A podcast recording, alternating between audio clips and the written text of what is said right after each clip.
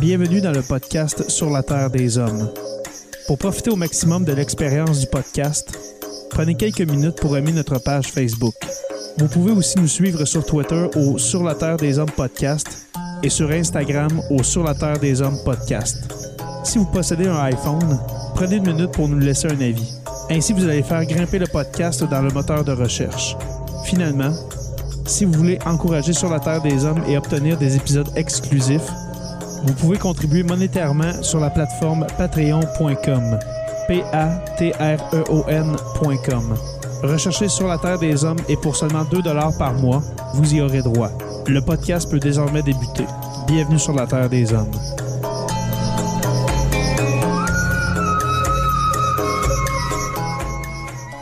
Cet épisode de Sur la Terre des Hommes est présenté par Construction Rivard.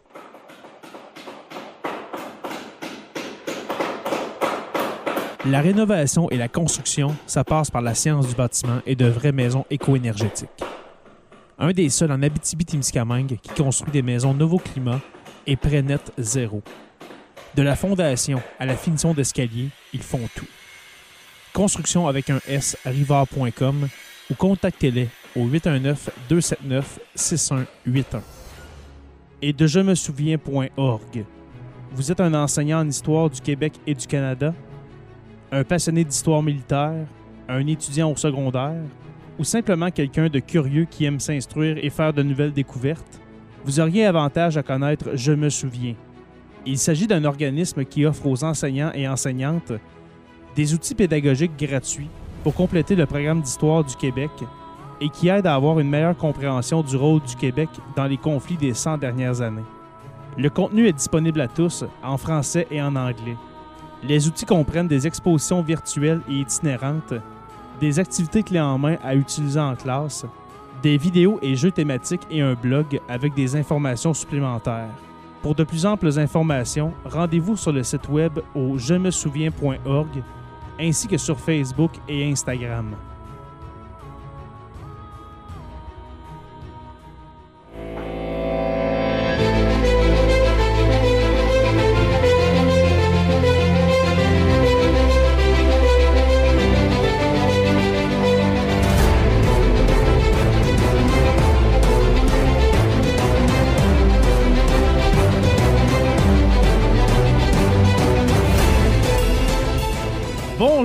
Tous et à toutes et bienvenue à ce nouvel épisode de Sur la Terre des Hommes.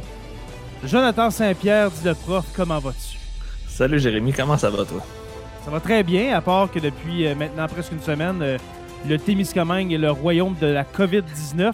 Aïe, aïe, aïe, ça va pas bien dans ton coin. hein? On était rendu à quoi, 50, je pense, aujourd'hui? Euh, ça 50 mon- cas, on est dans rendu- une ville de 15 000 habitants? Ben, c'est 52, ben, 52 euh, cas actifs sur une population de 15 000, ce qui donne un résultat sur euh, 100 000 habitants d'environ 247 cas, ce qui euh, nous fait monter au, euh, sur le podium de la COVID au Québec. C'est très, euh, c'est très dérangeant, ma foi. Est-ce qu'on fait un petit message de santé publique en disant que la grande majorité ne sont pas vaccinés? Euh, pas la majorité, mais c'est un... euh, c'est- C'est 79% je pense, qui sont pas vaccinés. oui, ben, qui sont vaccinés. Qui sont vaccinés? Oui, c'est- qui sont vaccinés. Qui sont vac- Non, mais je parle que les gens qui ont la COVID présentement, il y en a 79 qui Ah sont oui, pas oui, oui. vaccinés. Oui, exactement. Oui, c'est principalement la grande, grande, grande, euh, grande Mhm. majorité, ce sont des gens non vaccinés. Alors, on, on va en profiter pour faire un rappel. Oui, euh, s'il vous Surtout plaît. aux gens qui t'écoutent euh, présentement. euh, Oui. Oui, alors, s'il vous plaît, allez vous faire vacciner. Euh, je ne sais pas où est-ce que vous étiez dans les 11 derniers mois parce qu'on en parle partout de la vaccination. Pourquoi que, que vous n'êtes pas vacciné? Je me le demande encore, mais allez-y, s'il vous plaît. J'ajouterais, ça se pourrait que vous soyez confinés pour Noël, fait que ça serait plate, hein, qu'on Ah, ça, euh, dans votre coin. Ça va être tranquille, mais c'est ben, d'ordinaire, c'est toujours tranquille au Témiscamingue. Alors, euh, mon cher euh, Jonathan Saint-Pierre dit le prof, euh, ce soir, aujourd'hui, nous recevons pour une deuxième fois le fabuleux docteur André Bilodeau. André, comment vas-tu? Très, très bien. Super. Autres, oui? Ça va super bien. On est tous de bonne humeur. On a une belle journée. Moi, aujourd'hui, comme je disais avant d'entrer en onde, on a eu une journée de froid, une journée de tempête, donc euh, pas Ah! de pas d'enseignement. Fait que tout le temps le fun un lundi comme ça. ça commence bien la semaine. je pense qu'on va avoir un, bon spectacle, un bon show encore à soir. Puis c'est surtout, euh, comme on disait, euh, encore une fois, avant d'entrer en onde, c'est que c'est des sujets qu'on ne connaît pas ni un ni l'autre. On, est deux mm-hmm. néophytes de l'histoire médicale. Fait qu'on est aussi, je crois, intéressés que les gens qui vont écouter l'épisode. Fait que je, crois que c'est la meilleure condition pour donner un épisode de qualité supérieure. Donc, j'ai vraiment hâte. On va laisser André présenter le sujet, je pense. Ça va être la meilleure façon. Euh, désolé, messieurs, mais, mais avant, j'aimerais juste faire, comme on dit, une, une plug. Oh. Euh, j'en ai parlé avant d'entrer en onde. Ah oui, oui. J'ai parlé de la magnifique bande dessinée Sapiens de Yuval Noah euh, Harari. Euh, qui est, euh, dans le fond, en concours. C'est un tirage qu'on fait sur la page euh, privée des patrons de Sur la Terre des Hommes. Alors, j'ai pris la décision, dans le fond, au conseil de Sur la Terre des Hommes, j'ai pris la décision moi-même de commencer à faire des petits concours comme ça, alors pour, pour que les gens de, décident. pour remercier les patrons en même temps. Et puis de remercier les patrons, oui, alors des petits cadeaux comme ça. Alors, un petit concours Sapiens, une bande dessinée pour ceux qui n'étaient pas euh, justement en vidéo, qui sont en audio, en podcast. Une bande dessinée, ma foi, incroyable. Euh, ce n'est pas un Tintin, ce n'est pas un Astérix ou un Léonard, ok? C'est vraiment, c'est une œuvre d'art. Euh, sur l'histoire de l'humanité, sur le, sur le début de l'histoire de l'humanité. sur l'Homo sapiens. oui, voilà, sur l'Homo sapiens c'est certain qu'on parle du début de l'humanité, mais il y a aussi des, petits euh, des, endroits où est-ce qu'on vient en 2020, 2021. On fait beaucoup de liens entre aujourd'hui et hier. Exactement. et puis le tome 2, parce qu'il y a deux tomes jusqu'à maintenant, le tome 2 est sorti depuis euh, quelques semaines, si je ne me trompe pas. Alors, allez vous procurer, pour ceux qui ne sont pas patrons, qui ne pourront pas le gagner, eh bien, allez vous le procurer en librairie. Ou demandez-le à Noël. Oui, ou demandez-le à Noël, absolument. Alors, mon cher André, ton, le sujet de ce soir, ton sujet que tu voulais nous amener, quel est-il au juste? Ben, en fait, je voulais qu'on reprenne un peu là où on s'était laissé la dernière fois. On, avait, euh, on avait rencontré notre ami Lénec, euh, puis qui avait comme inventé le, concept de maladie là, en, mettant ensemble euh, des histoires des patients, les trouvailles à l'examen physique puis à l'autopsie. Mais tu sais, il avait fait donc un, gros travail, puis à partir de là, c'est ce concept-là, cette manière-là de travailler va perdurer pour le reste de l'histoire de la médecine jusqu'à aujourd'hui. Mm-hmm. C'est comme ça qu'on crée puis qu'on identifie les maladies. Mais dans son cas, parce qu'on parlait de la tuberculose, si vous vous souvenez, on ne savait toujours pas qu'est-ce qui rendait les gens malades. On avait trouvé les, les, tubercules, donc on avait nommé la maladie tuberculose, mais quelle était la cause? En fait, la question était Qu'est-ce qui rend l'humain malade? C'est une maudite bonne question quand on y pense de même avec du recul. avec du recul. Et puis on se retrouve, bon, c'est ça, on était donc au début du 19e siècle. Puis cette question-là va être débattue longtemps euh, à travers le 19e siècle, avec deux, grosses, deux grandes tendances qui vont trouver, comme je dirais ça, leur, euh, une confrontation de titans à Berlin euh, dans le dernier quart du 19e siècle. OK. Dans les années de Otto von Bismarck. Exactement. Justement, en fait, à partir de même de la révolution de, mars de 1848, euh, il va y avoir deux personnages qui vont progressivement prendre beaucoup de place puis qui vont s'affronter. S'affronter parce qu'ils sont euh, ennemis ou s'affronter dans les, visions qu'ils vont avoir? S'affronter parce que. Ah, ben, s'affronter, en fait, sur, sur, tous les plans, parce que d'une part, il va y avoir euh, Rudolf Virchow, qui était aussi un homme politique, en plus d'être un médecin. C'est un révolutionnaire. C'est pas un, Il va participer d'ailleurs à la révolution de 1848. Il va être membre du euh, Reichstag. Euh, puis Robert Koch, en fait, qui lui va euh, pas être vraiment un homme tellement politisé, mais quand même qui va être un des, des porteurs de la poussée scientifique du nouvel empire allemand euh, de von Bismarck. Là, on parle du Deuxième Reich, hein, Joe, si je me souviens. Oui, on parle du Deuxième Reich, exactement. Super. Tout à fait. Euh, Virchow, est un, Virchow est, un homme super important parce qu'en fait, on le reconnaît comme le père d'une part de la physiologie puis de la théorie cellulaire parce qu'au fond, euh, il va reprendre un outil assez intéressant ou un instrument intéressant euh, dont on ne connaît pas exactement comment il s'est constitué, qui est le microscope. tout ce qu'on sait, en fait, c'est que depuis l'invention de la lunette astronomique par Galilée, on s'est aperçu qu'en revirant la lunette de bord, plutôt que de voir les choses qui étaient au loin, on pouvait voir les choses qui étaient toutes petites. C'est ben aussi niaiseux que ça, la découverte du microscope? Oui, mais t'as comment, ah, qui, qui et comment il, il a été euh, raffiné, là? C'est comme, ça s'est fait de façon un peu euh, progressive. Mais toujours est-il que Virchow, euh, au milieu de la, du 19e siècle, se retrouve avec des microscopes, un microscope de bonne qualité entre les mains, puis se met à, à observer différentes choses, dont des tissus humains. Et donc, il va commencer à faire les premières descriptions de tissus humains, puis il va vraiment faire euh, fonder une grande partie de la, euh, la science qu'on connaît sur la cellule.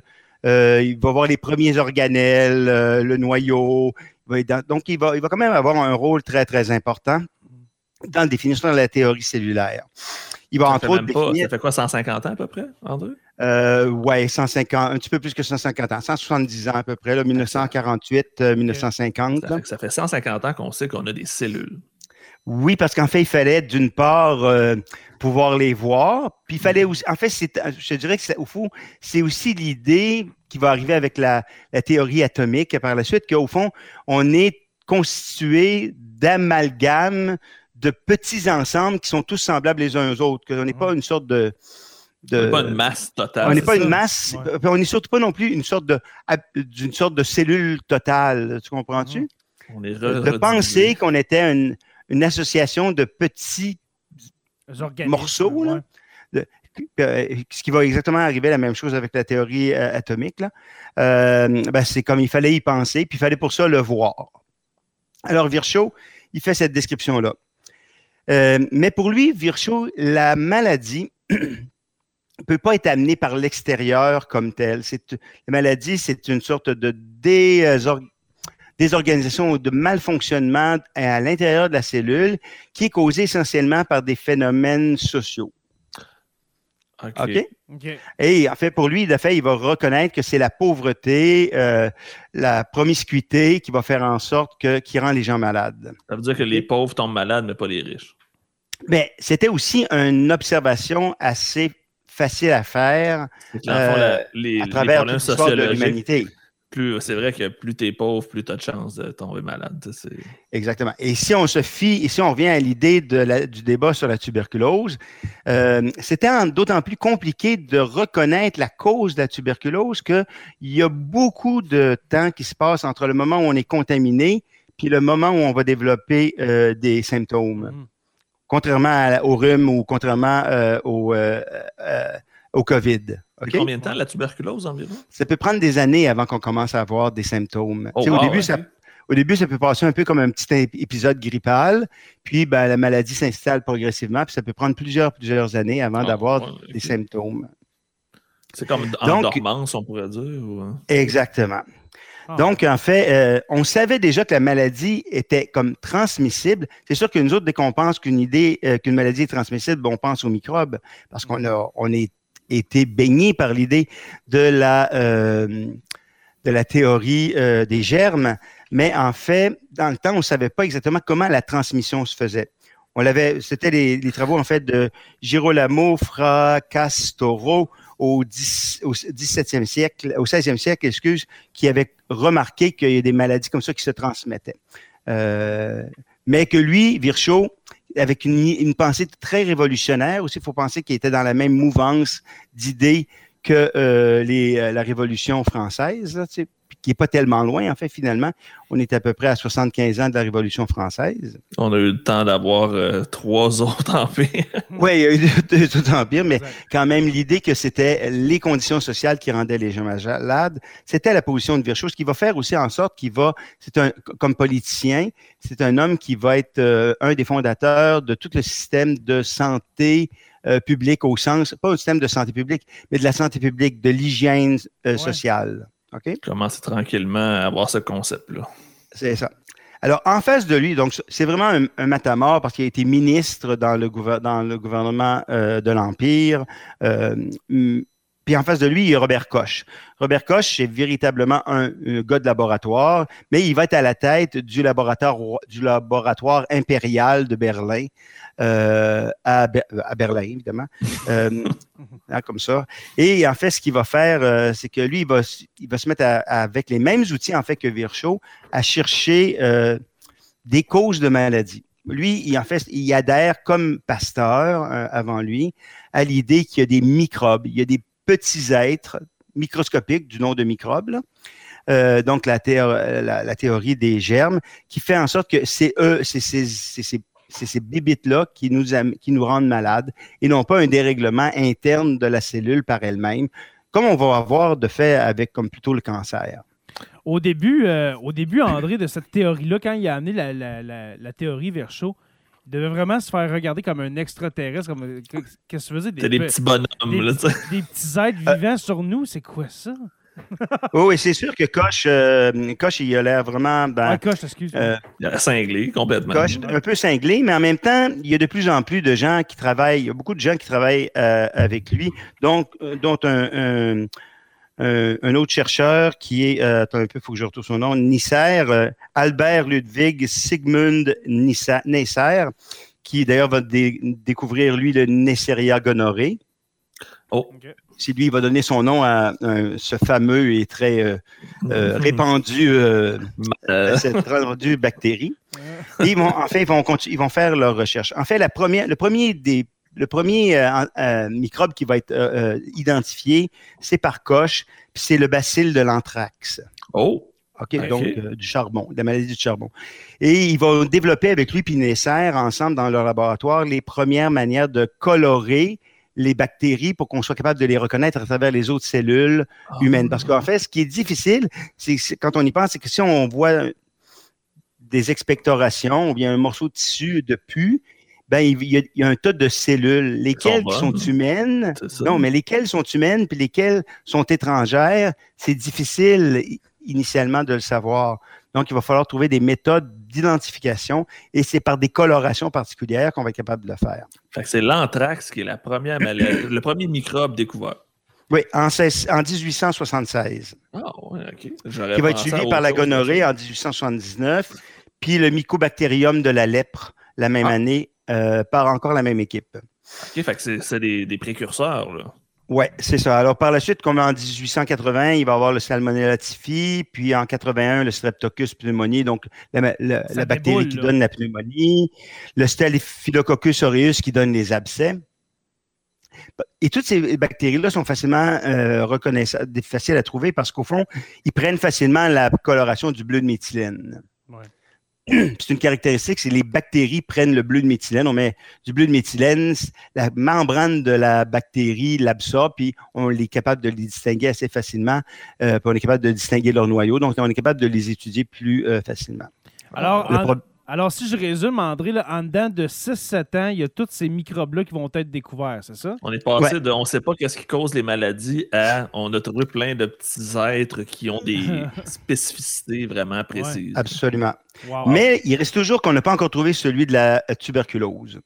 Mais on a trouvé quand même beaucoup. Beaucoup d'autres. Beaucoup d'autres.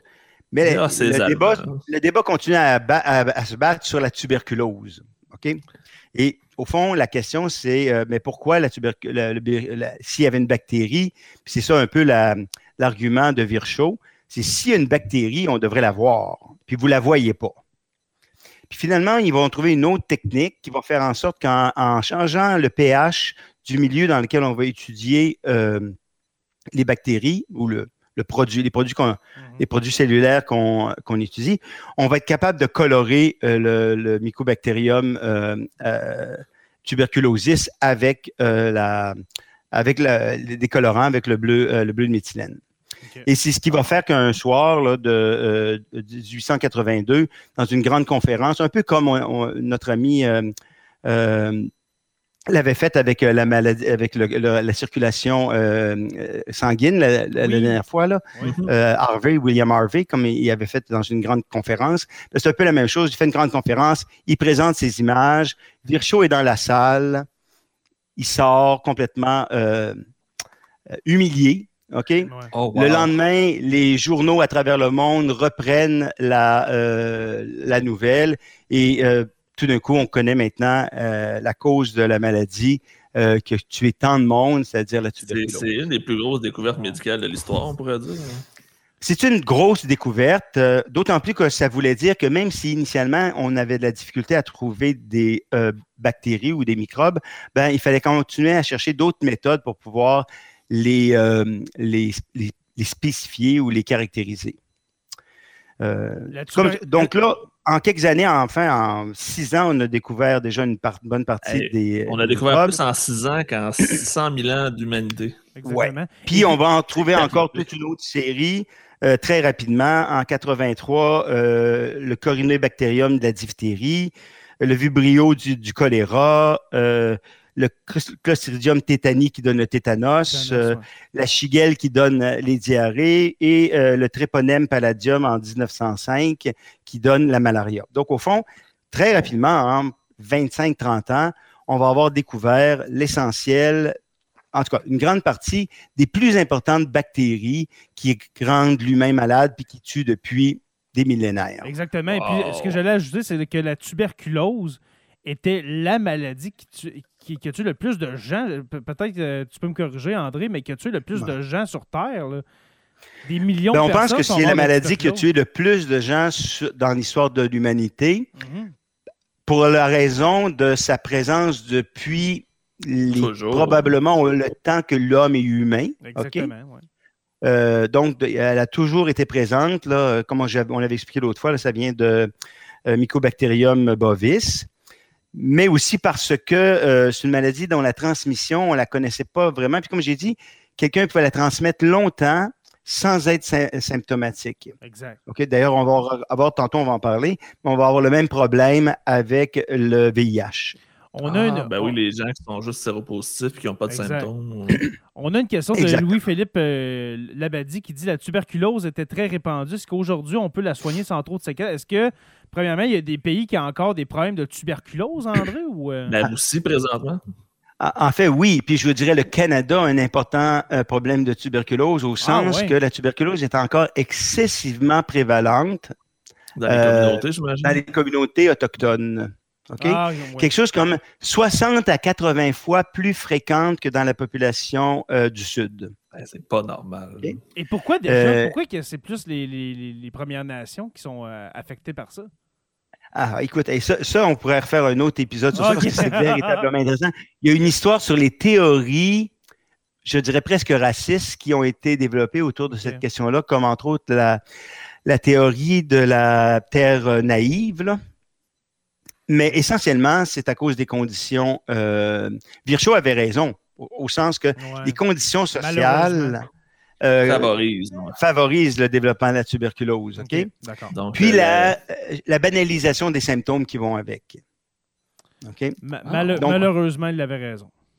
Il avait raison. Il avait raison sans avoir tout à fait raison, sans que Koch ait tort, en fait. Il y avait les deux, il y avait une partie de la réponse, dans le fond. Absolument. Alors là, on a des coupables. On a toute une pléiade de coupables même, là. Euh, mais on ne sait toujours pas comment les guérir. Oh, avoir trouvé le coupable, la cause, ça ne nous dit pas.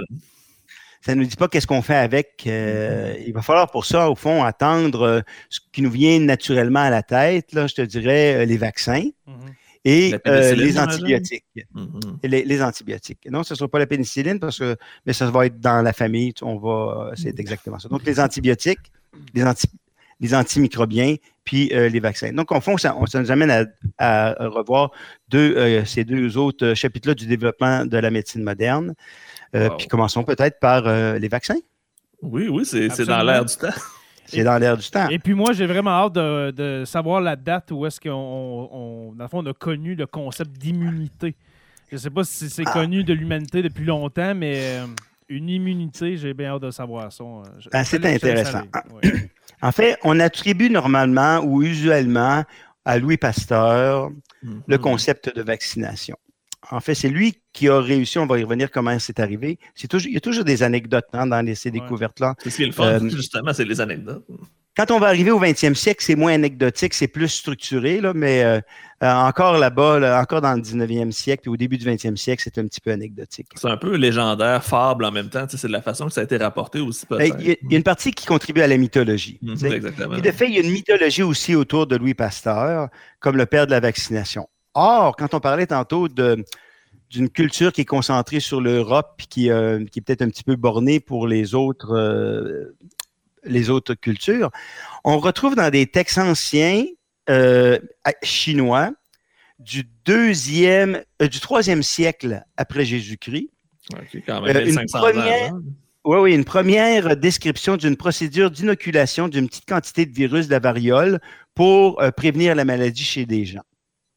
Puis, ah, franchement, si vous le lisez, là, c'est la technique de l'écouvillon dans le nez euh, exactement comme euh, euh, on l'a fait ben, pour faire les prélèvements, mais c'est une manière, c'est la manière de. Le sens inverse, on va dire. Exactement, c'était la manière de contaminer des gens avec une très petite dose de variole, puis de comme ça pouvoir éviter que les gens deviennent malades. Ça veut dire qu'il avait été capable de l'isoler, on pourrait dire déjà. non, il avait, non, il n'avait pas isolé, il n'avait pas non plus su mais il avait essayé, probablement par un phénomène d'essai-erreur, vu qu'une petite dose des crachats, ou, ou en fait, c'était pas des crachats dans ce cas-là, de la variole, c'est du pu qui avait à l'intérieur des petites, euh, des petites papules, euh, pouvait pouvait aider à transmettre une, maladie dans une forme bénigne, qui faisait en sorte que par la suite, on n'était plus malade. Wow, c'est quand même... Et Hong, en, qui a vécu entre 283 puis 200, euh, en 243 puis 283. Euh, ça s'est perdu avec le temps? Euh? Oui, ben en fait, ça a été décrit là, puis ça, a probablement été perpétué un peu dans la médecine chinoise, mais ça ne s'est pas rendu jusque chez nous. Oh, en accident, il faut attendre 1796. Edward Jenner, qui est un médecin anglais, qui est véritablement le père de la vaccination, même s'il ne savait pas tout à fait ce qu'il faisait. D'ailleurs, le mot vaccin, vaccination, vient d'une maladie qui s'appelle la vaccine, qui est une maladie euh, bovine euh, des vaches qui se transmet euh, à l'humain. C'est un virus d'ailleurs, qui est cousin de celui qui donne la variole. OK? Et ben oui, et c'est exactement ça. Et puis, euh, donc, on peut, on peut aussi attraper la vaccine comme on, attrape la, comme on attrapait la variole. Et puis, Jenner il inocule des petites quantités euh, euh, de, de, virus, en fait, d'extraits de, des pustules à James Phillips, qui est un, petit garçon de 8 ans, qui est le fils de son jardinier, euh, mm. afin de voir s'il peut euh, éviter euh, à l'enfant de faire la variole parce qu'il y a vraiment une éclosion de variole autour de lui. C'est le premier cobaye de la médecine, on pourrait dire. c'est sûr que la, manière dont il l'a fait, je ne peux pas dire que ça rencontrerait les règles d'éthique aujourd'hui. pour ceux qui sont en, audio, on a une photo justement, puis ça a pas l'air très, très sympathique. Non, on dirait que, ben, dans le fond, pour résumer, André, c'est que les premiers vaccins, si on veut, c'est qu'on on coupait, si, je peux dire, on faisait une, une petite entaille dans le bras et puis on recouvrait cette entaille-là de, de, de, de, pu, quoi. en, fait, c'est que dans la variole, il y a des petites pustules sur la peau. OK. Puis on, crève la, un peu comme on crève la pustule, puis on prend le petit liquide qui en sort. C'est ça qu'on inocule à l'enfant. C'est dégueulasse. C'est un peu dégueulasse, mais ça sauve l'enfant. Ça, ça, a fonctionné? C'est le, premier vaccin. C'est le premier vaccin. Alors, c'est la première vaccin. on, pense à vaccin, on pense à seringue, mais finalement, c'est pas nécessairement ça qui. Pas euh, nécessairement. On va voir après ça que plus tard, ça va devenir la méthode la plus, euh, la plus facile de mettre un vaccin purifié. Là, mhm. Puis aussi d'éviter les contaminations euh, de, du produit qu'on va avec lequel on va vacciner. On n'a pas encore, en 1796, on n'a même pas encore la théorie des germes qu'on a vu tantôt avec Koch. Donc, au fond, il faut arriver en 1877 avec Pasteur, qui a l'idée de, qui réussit à cultiver des bactéries du choléra euh, du poulet euh, dans des vases de pétri, donc ces, fameuses petites rondelles sur qu'on voit souvent dans les, euh, dans, les, films dans les, dans les, scènes de, ce, dans, de, laboratoire de ce monde. Et son assistant oublie, il doit inoculer des, bactéries de, du choléra au poulet, puis il l'oublie. Alors, il laisse traîner comme ça euh, les bases de pétri. Puis quand il revient euh, de, vacances, ou de voyage. Il reprend puis il essaie d'inoculer le, le, produit qui reste, donc les bactéries qui restent à, des poulets, puis les poulets ne sont pas malades. OK. Et là, Pasteur a l'idée de se dire, ben, peut-être que les bactéries arrivent à perdre leur pouvoir infectant. Qui diminue tranquillement. Qui diminue tranquillement. Et en fait, c'est ce qu'il va faire. C'est qu'il va faire, il va arriver à trouver une manière de prendre des bactéries, les laisser vieillir.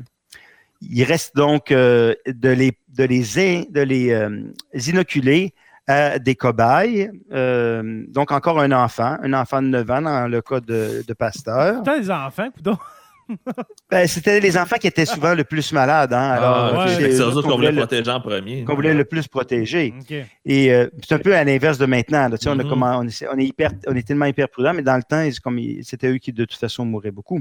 Puis en 1885, il réussit comme ça à injecter un vaccin euh, de, de, cette euh, souche-là à, cet enfant-là qui va faire en sorte qu'il va, être, il va être le seul, la seule personne qui ne sera pas malade euh, du choléra euh, dans la famille dans laquelle il vit.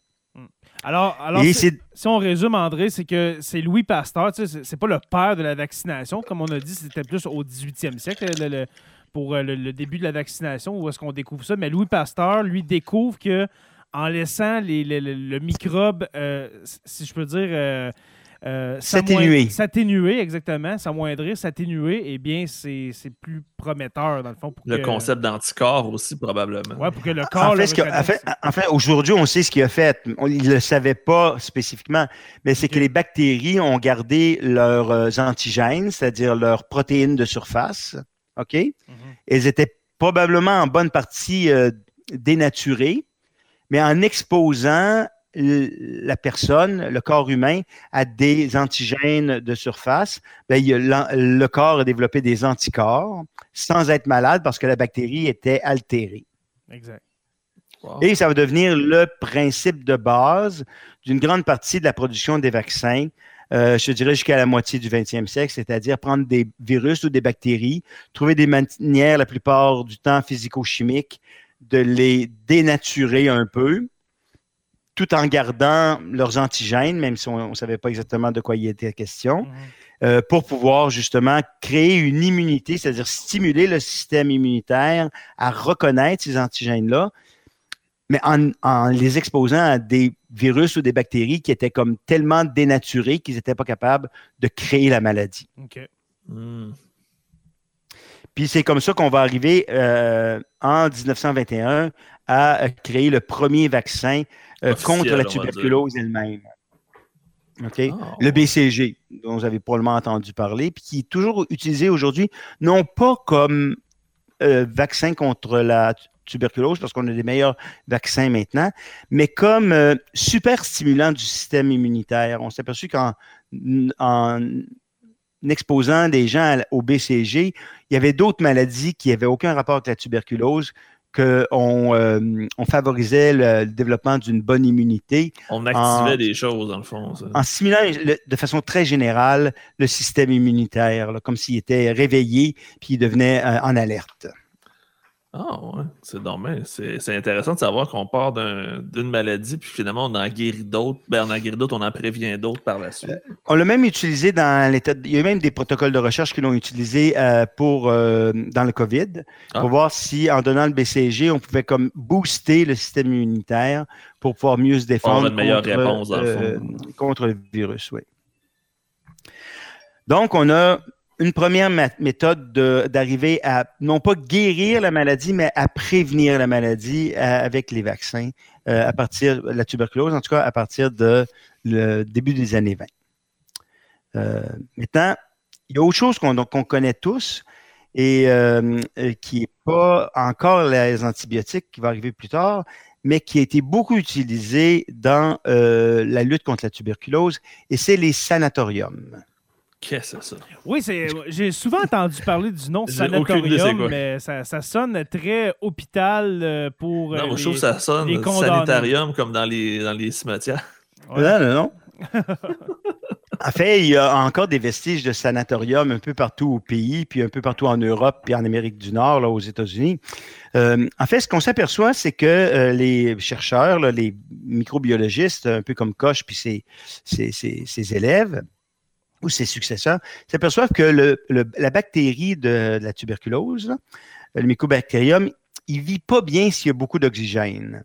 C'est une bactérie qui vit mal exposée à l'oxygène elle vit mieux dans des milieux qui ont peu d'oxygène. OK? Et ils vont se dire, ben, si on surexposait les humains à l'oxygène, peut-être qu'on arriverait à guérir la maladie.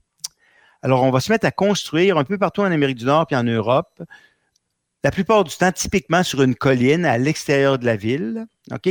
Des petits hôpitaux qui, ont, qui sont en fait des grandes, en fait, qui sont essentiellement à ce moment-là des grands dortoirs avec d'immenses euh, solariums ou, terrasses à l'extérieur pour que les gens malades puissent aller respirer du bon air.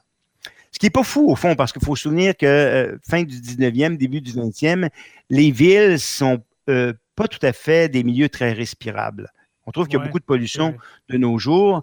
Mais euh, imaginez quand toutes les euh, maisons euh, de Londres chauffaient au charbon, comment ça pouvait être, puis que toutes les usines autour de la ville de Londres fonctionnaient au charbon, puis que le train fonctionnait au ah, charbon, que le métro fonctionnait au charbon, la quantité de pollution qu'il y avait, donc c'était un peu irrespirable. Donc l'idée n'était pas tout à fait mauvaise.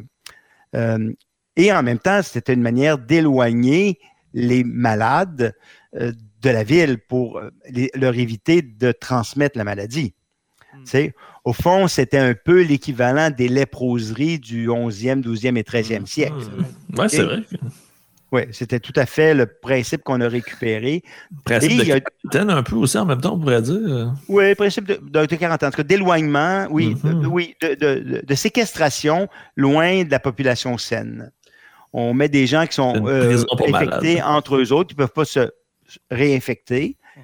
Euh, et puis, ben, on espère qu'ils vont guérir la maladie.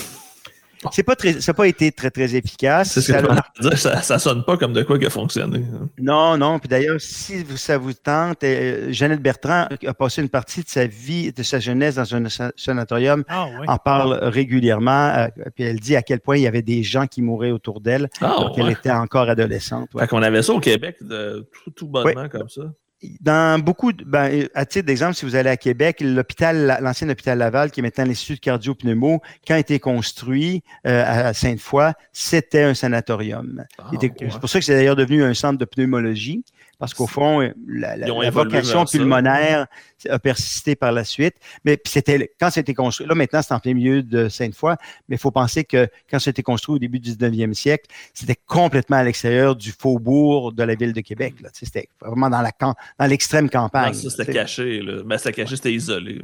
C'était isolé. Mm. On a une question, excuse-moi André, on a une question. Combien il y a, il y a eu de sanatoriums au Québec? Est-ce que tu sais? Est-ce qu'il y en avait beaucoup dans les grands centres, etc.? Je te dirais que probablement que dans chaque ville de moyenne à grande euh, importance, il y avait euh, probablement un sanatorium. Il devait y avoir plusieurs dizaines, j'imagine. Je ne peux pas te dire parce qu'au fond, euh, rapidement, quand, on va y arriver, quand on va découvrir un antibiotique contre la, la tuberculose, ben, on va fermer rapidement ces établissements-là ou on va les les récupérer et en faire des hôpitaux euh, généraux à ce moment-là. Ou comme on peut voir sur l'image en vidéo, les laisser euh, totalement à l'abandon. Oui, probablement que c'est arrivé dans plusieurs, euh, plusieurs, pour plusieurs d'entre eux également. Mm. Alors finalement, il faut attendre, on en a parlé tantôt, la 1943 et la découverte de la streptomycine, qui va être le premier antibiotique efficace contre la tuberculose. Et là, on va vraiment connaître une, euh, un, changement radical euh, de l'épidémiologie de, de la tuberculose qui va progressivement, euh, je dirais, donc on est juste un petit peu, on est en, plein milieu de la guerre, en fait, jusqu'en 1960, presque disparaître de la bonne société mmh. du Sud au Canada, puis un peu partout en Europe et puis aux États-Unis. Ils vont se retrouver par poche dans les populations autochtones de l'ensemble de ces pays-là ou dans des familles ou dans des petits coins isolés où il va y avoir une propagation, euh, il va garder une forme endémique de la maladie. C'est intéressant, par exemple, parce que quand on regarde le nombre de cas, euh, ça fait une partie de toute une critique qu'il y a sur l'efficacité, malgré tout, de toutes ces méthodes-là. C'est qu'on s'aperçoit que la tuberculose a comme l'incidence de la tuberculose avait commencé à infléchir avant l'invention, avant la découverte du vaccin et avant la découverte du, euh, de la streptomycine. Est-ce que ça serait dans à cause de l'hygiène, ça serait amélioré en général? Oui, puis on voit ça avec plusieurs autres problèmes de santé comme ça. Alors, euh, des fois, on accorde toute l'amélioration aux découvertes de biomédicales, mais c'est probablement des phénomènes beaucoup plus complexes, de meilleure compréhension de la maladie, meilleure compréhension de la transmission, mmh. euh, plus de précautions, euh, un peu comme on a vu avec, euh, le, avec, avec la, COVID, où au fond, avant même d'avoir le vaccin, puis on, commence, on, est à la porte d'avoir des antiviraux, là, ben on a réussi quand même plusieurs fois à endiguer la proportion de la maladie. De façon, je veux dire, naturelle. Oui, par d'autres méthodes. OK. Exactement. La streptomycine, donc, euh, qui était euh, inventé par un Américain, Albert Schatz, puis qui va lui valoir, euh, lui aussi, comme Koch tantôt, lui aussi était un prix Nobel. La tuberculose a créé beaucoup de prix Nobel, je vais vous dire. c'est un peu normal, étant donné l'importance que la ah maladie a vue dans l'histoire de l'humanité. Exact. donc, ça nous amène à parler si, un peu des antibiotiques. Comment ont été inventés, euh, puis comment ont été découverts, en fait, les antibiotiques? Euh, la streptomycine qui arrive en 1943, c'est pas le premier antibiotique. On connaît déjà des antibiotiques euh, depuis un certain temps, pas énormément de temps, mais c'est en 1928 qu'on on découvre le premier antibiotique que vous connaissez tous très bien et dont on parle souvent et qu'on utilise toujours de nos jours, qui est la pénicilline. Oui, dont, dont un grand hein? nombre de personnes sont allergiques auquel plusieurs personnes sont allergiques. Oui, c'est ça. Je dirais, que, je dirais que par expérience, il y a beaucoup plus de personnes qui pensent qu'ils sont allergiques que de gens qui le sont vraiment. Ah, pour vrai? OK. Oui, oui. Euh, en fait, quand on fait des. Quand les gens se disent allergiques puis qu'on essaie de trouver là, le, qu'est-ce qui fait en sorte qu'ils ont ils se disent allergiques, je dirais que l'expérience de, de, nos pharmaciens, c'est qu'à peu près 50% du temps, on ne trouve pas véritablement ah ouais, je savais pas ça. De phénomènes allergiques. Je peux donner euh, une anecdote. Euh, ma fille, on pense qu'elle est allergique à la pénicilline, mais on pense aussi que c'est peut-être une roséole qu'elle aurait eu en même temps. Mais pourquoi pas prendre de ah, chance? On ne lui donne pas de pénicilline. Exactement. Puis comme on a aujourd'hui, comme on a plusieurs autres euh, solutions, ben, on ne met pas personne en danger en essayant de tester pour voir s'ils sont allergiques à la pénicilline. Mm-hmm. Vous savez comment a été découverte la pénicilline? Non. Non. Non, ben c'est encore une histoire de hasard. On dit, on dit c'est souvent comme ça en science. Hein. Il y a beaucoup d'accidents ah, qui arrivent au 19e, 20e siècle. Oui, ben c'est ça. là, on a, oui. Puis on est au, au début des années 20. Puis euh, un chercheur, comme ça, il y a un vase de pétri dans lequel il y a euh, du euh, Staphylococcus aureus. Et puis, il contamine son vase de pétri avec un champignon. OK? Puis il s'aperçoit qu'au fur et à mesure que se développe le champignon, la bactérie recule. Et euh, c'est du pénicillium. La fameuse, le fameux champignon s'appelle pénicillium. Donc, vous voyez d'où vient le nom. Mm-hmm. Et bon, c'est comme ça qu'on va trouver qu'il y a un effet antimicrobien dans certains euh, champignons qui vont La c'est un champignon c'est pas un champignon, c'est une protéine sécrétée par un champignon. Ah, ouais. OK? Ouais. Puis on fait, on va on va s'apercevoir qu'il y a beaucoup. Initialement, il va y avoir une dizaine d'antibiotiques qui vont euh, être, dont une bonne partie sont de la famille de la pénicilline, les euh, euh, aminonucléosides, qui sont en fait des, des extraits de, de champignons. Ah, ouais. Ah, Ce qui va être compliqué, c'est d'arriver à extraire suffisamment de, de, de, substances pures de la pénicilline des champignons pour pouvoir en faire un médicament administrable. Ça va quand même prendre, euh, je dirais, depuis la découverte de Fleming, ça va prendre 18 18 ans avant qu'on réussisse à, avoir une masse suffisamment importante de, de pénicilline pour qu'on puisse faire des doses de pénicilline puis traiter des patients. donc, c'est en 1940 que Howard Florey Ernest Shane et puis Norman Atley vont être capables de trouver cette méthode-là pour euh, euh, concentrer la pénicilline puis vraiment euh, créer un premier un antibiotique efficace qu'on va être capable de donner à des patients. Wow, je suis bouche bée. J'aurais jamais pensé. Je, je m'étais jamais imaginé en fait que le premier vrai médicament était un champignon.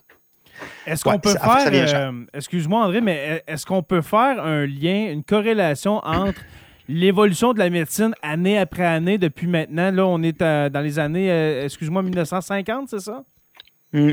Oui, ben 1940, oui. OK. Fait que ça fait environ, euh, environ 100 ans que la médecine va euh, évoluer à vitesse grand V, ce qui amène encore plus de chercheurs. Est-ce qu'il y a une corrélation à faire entre l'évolution de la médecine et sûrement le, nombre grandissant de chercheurs, médecins, etc.?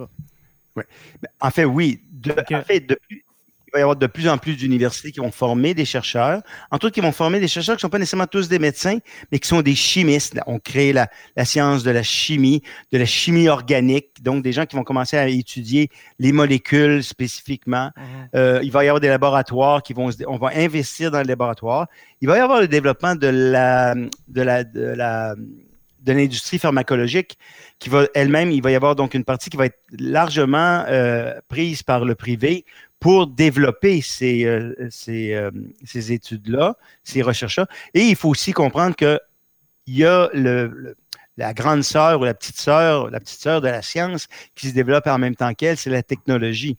C'est-à-dire qu'on a de plus en plus de méthodes euh, de raffinage. On va inventer les centrifuseuses, les ultracentrifuseuses, mm. qui vont euh, donc les, technologies, les, les microscopes vont devenir plus efficaces. On va arriver euh, dans les années 50 au microscope électronique. C'est donc la technologie va faire en sorte aussi qu'on sait de mieux en mieux où on s'en va l'arrivée de la génétique dans les années fin des années 50, début des années 60, la découverte de l'ADN, euh, son étude va nous permettre de comprendre les mécanismes intracellulaires. Donc, au fond, le build-in de la science euh, biomédicale va s'accélérer au fur et à mesure qu'on comprend de mieux en mieux euh, la, la, machine cellulaire et qu'on va non plus y aller par essai-erreur ou par vraiment par hasard, comme on vient de voir, mais vraiment mm-hmm. par design. On va designer des, projets, puis à un moment donné, on va partir des, euh, des premières pénicillines ou des, premières familles de, la pénicilline, puis on va créer des nouvelles molécules en travaillant, en changeant de façon spécifique par des réactions purement chimiques, en dehors de toute forme de mycobactéries, euh, la structure de, de, de l'antibiotique pour aller chercher des nouvelles propriétés. Euh, on va savoir quand on va mettre un sulfa, une molécule de, euh, de sulfa, ben, on va gagner une forme d'activité d'action, puis on va créer la famille des sulfamidés. Hmm. On va prendre les. Tantôt, on a parlé de la streptomycine. on va la travailler, puis on va créer vraiment chimiquement la tobramycine, la vancomycine, qui sont des très, très puissants antibiotiques là, qui vont apparaître dans les années 70 et qui vont devenir des, des, des, machines à tuer les bactéries de façon très, très large. OK. On a une question, André, de, de Louis-Philippe encore qui dit L'hygiène est très importante, mais aujourd'hui, est-ce que tous les antibactériens et les super nettoyants ont affaibli notre système immunitaire, ce qui est une légende urbaine euh, euh, bien connue, je crois? Ben, c'est pas une légende urbaine. Ah non! ah ouais! Non, euh, c'est vrai que il est vrai que il y a une exagération dans l'asepsie générale. OK? Puis on est capable de mettre ça en lien. En fait, c'est une recherche très complexe, là, mais euh, qui se développe beaucoup, je te dirais, depuis probablement une vingtaine d'années, sur les, les, études du microbiote. Donc, c'est-à-dire la flore intestinale, la quantité de mmh. bonnes bactéries qui euh, vit dans notre intestin. Hein. Vous savez que c'est là qu'il vit. Euh, il y a plus de bactéries dans notre intestin qu'on a de cellules sanguines euh, dans notre corps. Puis même probablement que de cellules de la peau. C'est un milieu assez euh, prolifique. Le deuxième cerveau, comme on dit. Oui. Et on s'aperçoit qu'une bonne partie de ces bactéries-là euh, sont, parce qu'ils sont avec nous, ils nous accompagnent depuis probablement qu'on est devenu des mammifères, donc c'est comme il y a quelques millions d'années, OK? Euh, il, y a une, il, y a une, forme de synergie, de, de vie commune. C'est une relation euh, qui n'est pas parasitaire. C'est une relation les deux s'aident euh, là-dedans. Et ces bactéries-là ont un rôle important dans beaucoup de processus euh, euh, physiologiques du corps humain. Donc, il y a des études qui ont démontré que les familles où il y a des chiens et des chats, parce que justement, il y a moins, c'est moins facile de garder ça complètement aseptique. Ces familles-là, les enfants développent moins de, d'allergies alimentaires. Ah, ah ouais. Ouais.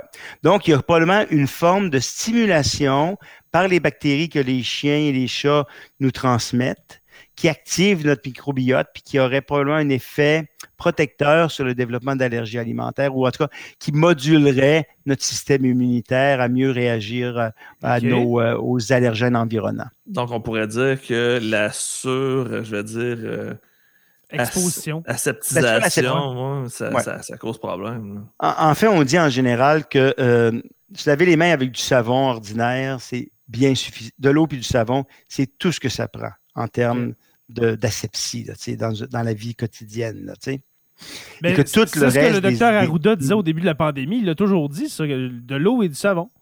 De l'eau et du savon, rien de plus. Mm. Parce qu'au fond, quand on utilise plus de, gel alcoolique ou, ou, bien des fameux produits là, qui sont supposés être antimicrobiens, en fait, on tue probablement une bonne partie des bactéries qui sont probablement utiles.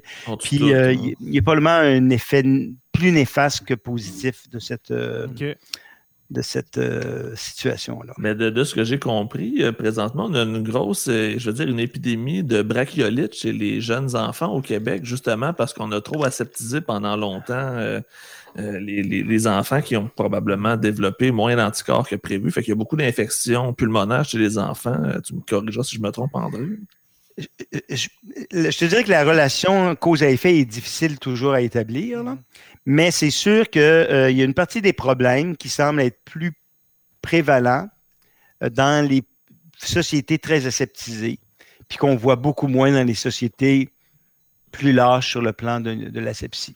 Ah, Donc, on a parlé des antibiotiques. Est-ce qu'il nous reste du temps pour deux petits sujets pour finir? Oui, absolument. Et puis, euh, justement, le, quand tu parles d'antibiotiques, on parle aussi, euh, on entend souvent la résistance aux antibiotiques. Ben, c'est ça, c'est là que je voulais aller. Mais parce que ça, on va juste prendre une petite seconde pour parler des virus. OK, vas-y. Ah, OK. En fait, parce que là, on a parlé, on a, en fait, jusqu'à, jusque dans les années 60, là, on avait réussi à trouver des antibiotiques pour euh, les, bactéries, parce qu'on a parlé beaucoup des bactéries. OK? Le, la, la shigelle, la, la, la, tuberculose, tout ça, c'est des bactéries. OK? Donc, c'est des organismes un peu complexes. OK? Qui ont des noyaux, puis qui ont une physiologie cellulaire interne pour lequel on est, euh, on est capable d'agir sur leur, leur fonctionnement pour réussir à les tuer. Il y, a une autre, il y a une autre sorte de microbes qui nous a posé beaucoup plus de problèmes, d'ailleurs plus de problèmes à les reconnaître parce qu'ils sont vraiment excessivement plus petits, des millions de fois plus petits qu'une bactérie, c'est des virus. OK? Mhm. le gros problème du virus, c'est que ça n'a aucune physiologie interne. Un virus, là, c'est une c'est inerte. On ne sait même pas si ça fait partie du vivant. Ah ouais. Ah ouais. Parce qu'au fond, un virus tout seul, s'il ne rencontre pas une cellule à infecter, il ne fait rien. Il ne mange pas, il n'y a, pas de manière de transformer de l'énergie, il n'y a pas de manière de s'alimenter, il ne peut même pas se reproduire par lui-même. Il ne meurt pas. Il ne meurt pas, il est là. OK. Ah, c'est comme de l'eau stagnante. Oui, en fait, il peut, il peut être détruit par comme des solutions hydroalcooliques. OK? L'alcool va faire. Parce que la coquille d'un virus, en général, c'est des lipides, donc des, molécules de gras, puis l'alcool dissout le gras. OK? C'est comme ça que ça marche. C'est la même chose pour le savon. Euh, quand on a les mains graisseuses, on met du savon, puis les mains sont plus graisseuses. C'est exactement l'effet que ça a sur les virus. Ah, je ne savais même pas. Mais le virus ayant comme pas beaucoup d'activité personnelle, ben c'est presque pas tuable. Ah, ouais. Et c'est pour ça qu'au fond, à part d'avoir réussi à découvrir tôt des, euh, des vaccins contre les virus, pendant très, très longtemps, mais ben, très longtemps, sur l'histoire de l'humanité, c'est pas longtemps, mais très longtemps, au regard de ce qu'on a réussi à faire pour les bactéries, on n'avait pas eu de traitement pour les virus. Mhm. alors, quand on disait tout le temps, une grippe traitée, ça dure 10 jours, puis une grippe pas traitée, ça dure 10 jours. C'est vrai. OK? C'est exactement ça. C'est vrai. malheureusement, c'est comme ça pour beaucoup de virus. Mm. Euh, lequel, lequel serait le pire virus présentement, on pourrait dire, qui cause le plus de problèmes à l'humanité? Ben, c'est sûr que de, récemment, il y a le, SARS qui nous a posé beaucoup de problèmes. Euh, le VIH est probablement celui qui, dans les dernières années, a tué le plus de personnes, hein, plusieurs dizaines de millions. Euh, puis la variole, qu'on a réussi à éradiquer, qui est un virus, par des, justement, parce qu'on a trouvé un bon vaccin. OK? Mm-hmm. Euh, la rougeole, aussi, qui, euh, qui encore encore des éclosions euh, dans les euh, dans les dans les ce qu'on appelle les, populations naïves, c'est naïves au sens immunologique, c'est-à-dire qui n'ont pas été exposées ou qui n'ont pas été reçus du, du vaccin. Un peu comme quand les, les, Européens sont arrivés en Amérique, les, les Premières Nations, les, Autochtones mm-hmm. n'avaient jamais été en contact avec la variole. C'est exactement. Et et puis, et puis en fait, ben, les virus, il a fallu vraiment comme c'est uniquement au début des années 60 qu'on a commencé à, à trouver euh, des solutions. Puis au fond, on a commencé à trouver quelques euh, antiviraux contre l'herpès. OK. OK? Puis finalement, la véritable événement qui a fait en sorte qu'on a dû développer euh, le monde des antiviraux, c'est le VIH. Parce que là, en fait, on se retrouve avec une maladie excessivement mortelle, transmissible, transmissible, comme on l'a dit tout à l'heure, d'autant plus qu'elle l'était euh, pendant longtemps sans avoir de symptômes, euh, qui était donc qui se répandait facilement dans des euh, populations et qui exigeait pour être contrôlée des changements de comportement qui étaient difficiles à implanter. Hein, il faut se le dire. Et donc, au fond, c'est comme quand on a commencé dans les en 1985 à, réutiliser un vieux médicament, la zidovudine, qui avait été initialement euh, euh, développé pour le cancer, mais qui n'était pas très efficace puis qui donnait beaucoup d'effets secondaires. On l'a réutilisé en 1985 avec des euh, antirétro, avec des rétroviraux, des rétrovirus. Puis finalement, c'est là qu'on a commencé à à, trouver une source d'antiviraux. Ce qu'on appelle la trithérapie, est-ce que je me trompe? Ben, en fait, on a commencé par trouver juste la ZT en 1991, qui était pendant longtemps le seul médicament qu'on avait, puis qu'on donnait à la, en désespoir de cause parce qu'au fond, il ne pas, euh, il, pouvait pas être actif longtemps. Les gens devenaient rapidement résistants. Euh, ah, le virus trouvait une ah, manière de devenir résistant. Donc, on l'utilisait uniquement chez les gens qui étaient comme presque sur le bord euh, du décès. Par la suite, assez rapidement, par exemple, on a trouvé le DDC en 92, puis la lémivudine en 1995, puis en 1996, là, les premiers essais ont sorti. On a mis trois médicaments ensemble, d'où le nom de trithérapie. Et là, on a complètement, comme, en fait, ce qu'on appelle, on a créé le traitement de Lazare, parce qu'on a véritablement, à ce moment-là, ressuscité presque des morts. Mmh, et changé une hein. maladie, changé une maladie qui était mortelle à 100 euh, il y avait presque aucun survivant. je dirais 99,8% des gens mouraient euh, en une maladie qui est devenue chronique, finalement. Est-ce que c'est un des pires virus qui a existé, ça, le VIH? Justement, quand, on dit que sans traitement, tu étais sûr d'en mourir. Ça, puis le tétanos. C'est quelque chose, le VIH. Là. Ben, le tétanos, encore, euh, il y a peu de chances de survivre, mais il y a de la survie, comme avec la rage. OK? C'est possible. Euh, il faut juste comme passer à travers l'épisode infectieux. Puis le problème du, du tétanos, c'est que c'est les, contractures euh, euh, musculaires qui font en sorte que tu peux avoir une incapacité à respirer. Mais si tu mhm. mets quelqu'un sur le respirateur, j'ai vu, moi, dans des dans, d'autres pays où le, tétanos est, endémique encore, pouvoir sauver des gens à, peu près à peu près 10 semaines d'hospitalisation. De, est-ce qu'il sortait dans un bon état? Non, mais euh, c'est quand même pas aussi mortel. En fait, je, dirais que c'est probablement le même niveau de mortalité euh, qu'avec euh, le VIH. Ah, OK. Mais c'est sûr que c'est la troisième plus importante épidémie de l'histoire de l'humanité. Et pourquoi Après la peste noire et la peste justinienne, je crois. Ouais, la peste justinienne, pas beaucoup de monde, mais plus avec euh, la peste noire et puis la, tuberculose. Ah, et, ah.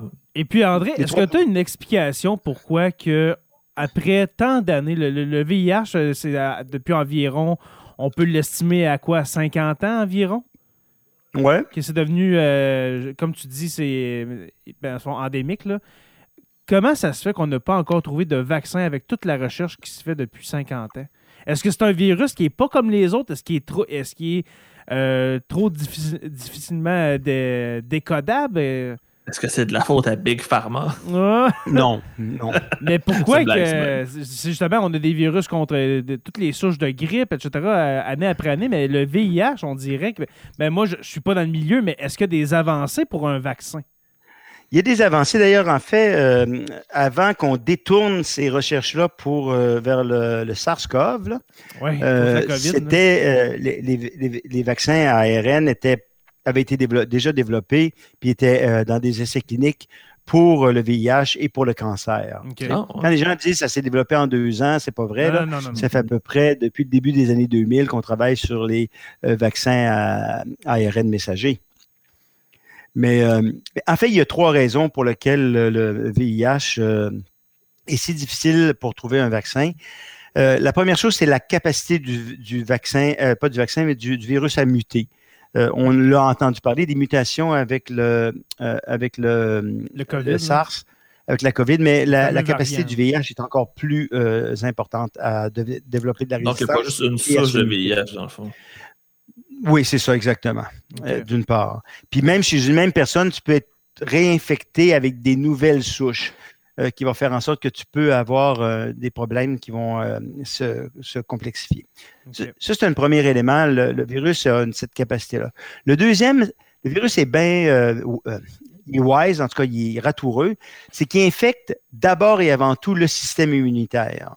Ah, il infecte essentiellement les cellules qui devraient nous se battre contre lui. Donc, au fond, il commence par attaquer l'artillerie Mm-hmm. Puis on est un petit peu démunis euh, avec plus rien euh, euh, pour se défendre. Donc, il, envoie, les canons en premier au lieu de l'infanterie, mettons. Mm-hmm. Oui, puis il tue initialement, puis il infecte initialement les cellules qui devraient nous défendre. Au lieu de d'infecter des cellules respiratoires ou les cellules cérébrales, il va le faire aussi. Mais son premier tropisme, sa première, euh, euh, sa première attirance, je dirais, mhm. naturelle, est vers les cellules de l'immunité, les, lymphocytes euh, T et B. La troisième raison, c'est que il y a une tendance, même quand on chez les gens qui sont avec une charge virale à zéro, OK? Ils restent présents dans des poches cachées, dans des, dans des zones refuges qui vont être dans le foie, dans la moelle, dans la moelle osseuse, euh, dans la rate, qui vont faire en sorte qu'il va rester là jusqu'à temps qu'il puisse euh, se redévelopper à nouveau. Un peu comme protéger euh, de l'attaque des, des médicaments. Et donc, au fond, actuellement, ce qu'on on trouve, on, cherche beaucoup, c'est d'une part des thérapies qui vont obliger le virus à sortir de euh, zone refuge-là, OK, pour être exposé aux médicaments qui sont efficaces pour le détruire. Et d'autre part, trouver une manière, non pas de faire un vaccin qui serait spécifiquement dirigé vers des antigènes du euh, virus lui-même, mais probablement plus qui ferait un peu comme avec quand on a parlé du BCG tout à l'heure, qui pourrait booster la capacité euh, du système à lutter contre le virus. Euh, mais c'est sûr aussi qu'après les années 90, puis l'ère Reagan, il y a eu euh, progressivement une diminution de l'investissement de la recherche euh, sur le VIH-Sida.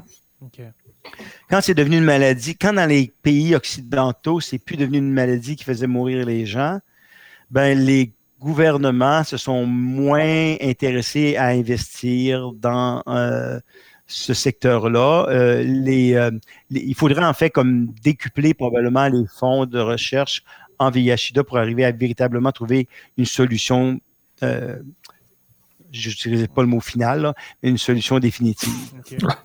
Et maintenant, l'espérance de vie de quelqu'un qui a le VIH, mettons, si on compare quelqu'un en 1985, admettons, là. Ben, en 85, une, c'était toujours depuis à partir, du, à partir du moment de l'infection jusqu'au développement de la maladie, il pouvait se passer entre 12 mois ou 7-8 ans. Là, ah, Une fois que la maladie commençait, c'était court, ça peut aller de deux mois à un an et demi à peu près.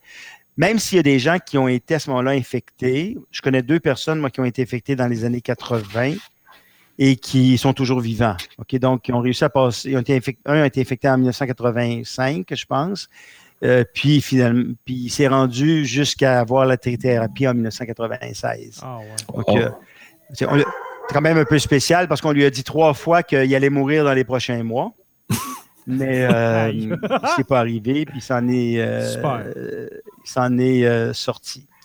Mais c'est, euh, ça a été une histoire absolument. Moi, j'ai vécu parce que j'ai commencé ma, ma, pratique en 1985, au début de, la pandémie. j'ai commencé à faire des soins palliatifs. Une partie de ma première pratique, c'était de faire des soins palliatifs pour les patients VIH.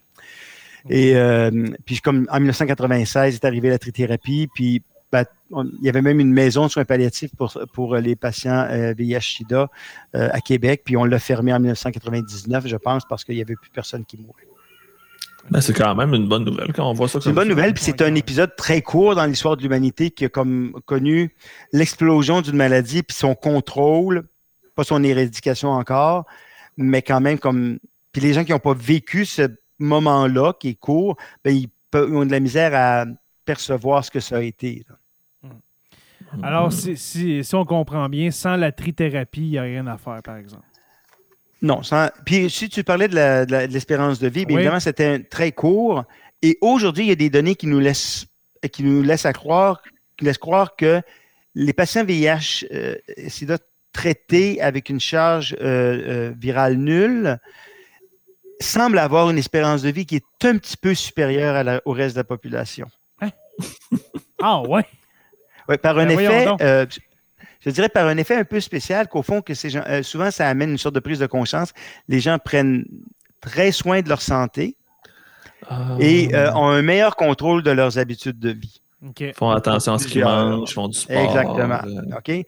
Donc, au fond, puis il y, a des données qui montrent qu'il y aurait peut-être quelques mois de différence, mais que l'écart qui était important a été complètement, euh, je viens toujours en Occident, là, a été complètement écrasé. Puis au minimum, peut-être parce que ces gens-là ont d'autres caractéristiques, euh, ont, pour certains développé des caractéristiques qui semblent leur donner une petite espérance supplémentaire.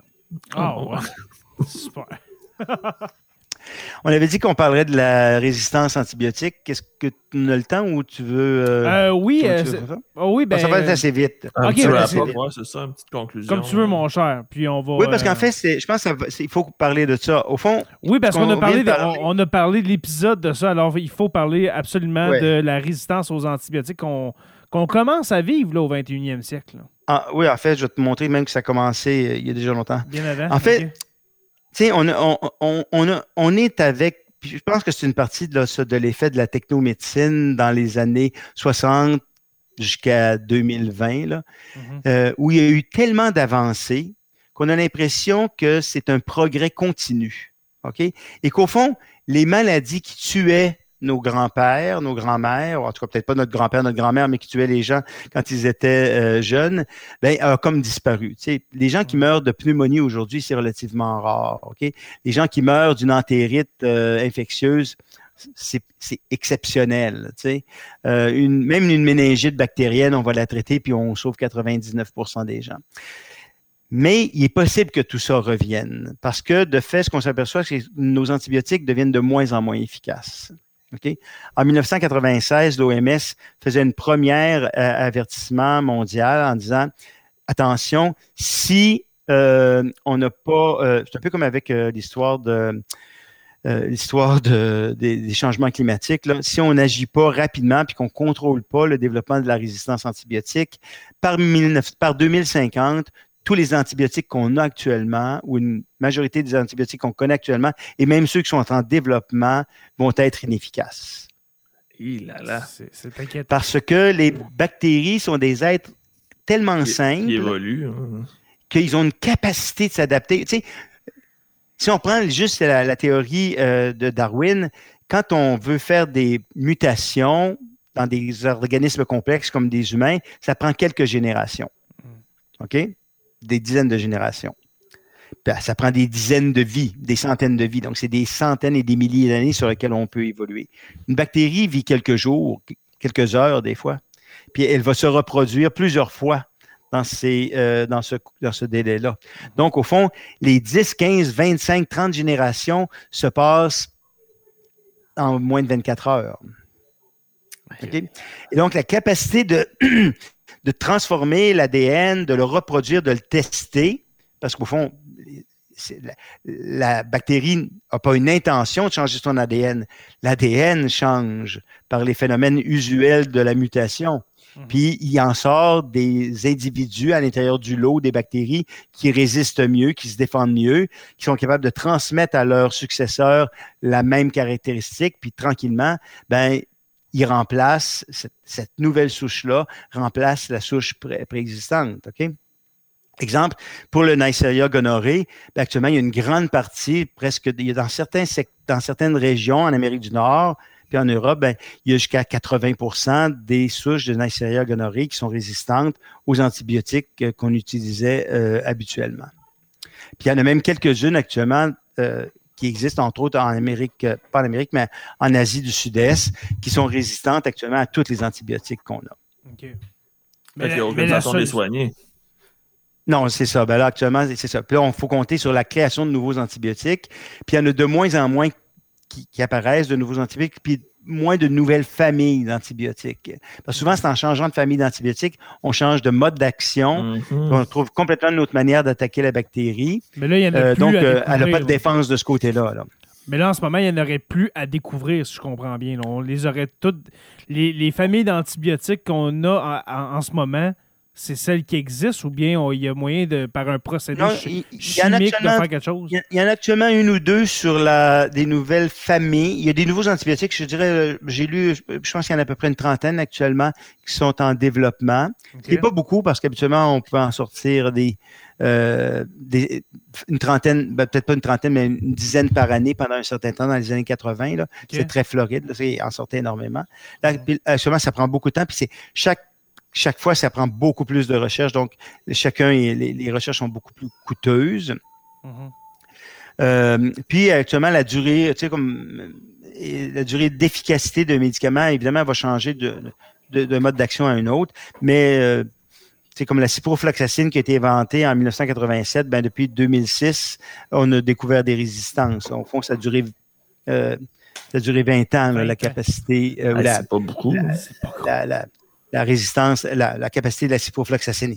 Il reste toujours des souches, beaucoup de souches euh, sensibles à la ciprofloxacine, mais il y a déjà donc du développement de résistance de ce côté-là. Euh, de telle sorte qu'au fond, euh, l'OMS parle aujourd'hui d'une ère post-antibiotique, c'est-à-dire une ère pas tellement lointaine, qui pourrait arriver donc autour de 2050, 2060, et qui ferait en sorte que eh ben, on se retrouvait comme à la fin du 19e siècle. Wow. C'est encourageant pour les gens. C'est inquiétant. Ça. Ouais, ben quand tu mets ça avec les autres problèmes, ah ben, exactement. L'environnement, les antibiotiques qui ne marchent plus, ça va très, très bien. Ça va très, très bien. Hmm. Je trouve que c'est une drôle de façon de terminer un épisode.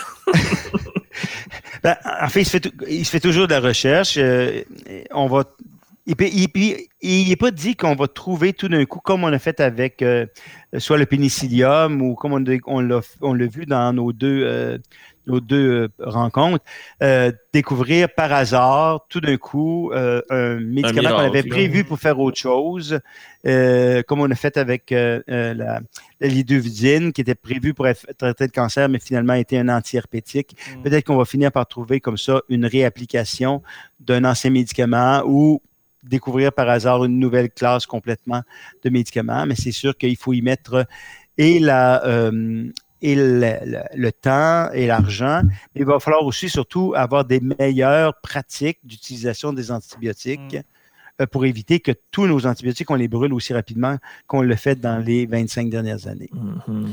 En tout cas, pour vous euh, soigner dans le doute, eh bien, euh, un verre de gin chaud ou bien une mouche de moutarde, ça fait la job. On peut toujours aller vers une saignée si tu veux. oh, c'est encore mieux. Des sangsues. Ouais. Mon cher André, Monsieur Bilodeau, docteur Bilodeau, merci beaucoup. Je sais que t'aimes oh, pas ça, c'est pour ça que je, finis comme ça. Merci beaucoup, André. Euh, sans farce. Euh, Quel épisode encore pour cet épisode. C'était très, très, très intéressant et passionnant surtout. Vraiment, vraiment. Et puis, euh, parlant de santé, parlant de santé, Mélissa Frappier dit Jérémy, comment vont tes côtes? Ça ne va pas bien. Ça ne va pas bien depuis ça fait depuis une semaine, mais là, depuis deux, trois jours. Euh, je sens qu'il y a un peu d'enflure. Peut-être que je vais euh, contacter André, euh, faire un peu de télémédecine pour savoir qu'est-ce qui se passe avec moi. Mais en respirant, j'ai comme une espèce de douleur dans les côtes et puis dans le pancréas. Et puis, c'est pas super. Alors ah. voilà. ça, arrive quand on, un docteur. On fait attention. Exactement. Ou bien je t'envoie mon numéro de, de, carte de chance maladie, André, et puis tu peux me soigner. J'ai plus de permis de pratique, alors ça va bien. OK. Merci beaucoup, mon cher Jonathan Saint-Pierre, dit le prof. Eh, toujours un plaisir, surtout quand on se fait donner une leçon d'histoire comme ça. C'était vraiment intéressant. Merci beaucoup, André, encore une fois. Ça fait énormément plaisir. Que la c'est un champignon. Ça, c'est... Ouais, tout est resté pogné là-dessus. Hein. La, ben, pénicilline, c'est un champignon. je m'attendais à tout sauf à me faire dire que finalement, c'est une moisissure qui devient le remède le plus important de l'histoire. Exactement. Alors, merci, André. Et puis, euh, si jamais, hein, si jamais, très bientôt, on trouve un autre sujet médical euh, et puis, de ton côté aussi, si tu veux euh, participer à nouveau à Sur la Terre des Hommes, nous sommes, nous, sommes toujours partants. Mm-hmm. Voilà. On va trouver quelque chose. Excellent. Merci aux patrons d'avoir été là. Merci à euh, nos chers patrons et patronnes d'avoir alimenté un peu le chat. Euh, c'est sûr que c'est aujourd'hui, c'est un lundi. Normalement, euh, on fait ça euh, les mercredis, des fois les jeudis. Alors, il y a eu un petit peu moins de On en avait quand même. On, est, avait quelques-uns quand même. Exactement, quelques-uns qui se sont présentés, puis quelques-uns quelques qui s'alternaient. Alors, merci aux patrons. Merci aux abonnés de suivre Sur la Terre des Hommes. Nous sommes disponibles sur Apple Podcasts, Spotify, Google Podcasts et YouTube au Sur la Terre des Hommes podcast. Merci à nos patrons, les curieux, les stagiaires, les historiens et érudits. Et puis dans la classe des érudits, mon cher Jonathan Saint-Pierre dit le prof, il n'y a plus que François Brassard, mais bien Mathieu Lauzon. Oh! Qui est passé euh, d'historien à érudit. Alors, merci à toi, mon cher, euh, mon cher Mathieu. Et puis, merci à notre orateur, euh, Construction avec un S, Rivard de Rouen-Noranda. Je vous invite à rejoindre la page Facebook Sur la Terre des Hommes podcast et Sur la Terre des Hommes, la communauté, pour venir discuter avec nous. Sur la Terre des Hommes est une présentation des éditions Derniers mots. N'oubliez pas qu'à tous les jours, nous écrivons euh, l'histoire et puis on se revoit très bientôt pour une autre page d'histoire de Sur la Terre des Hommes. Salut tout le monde!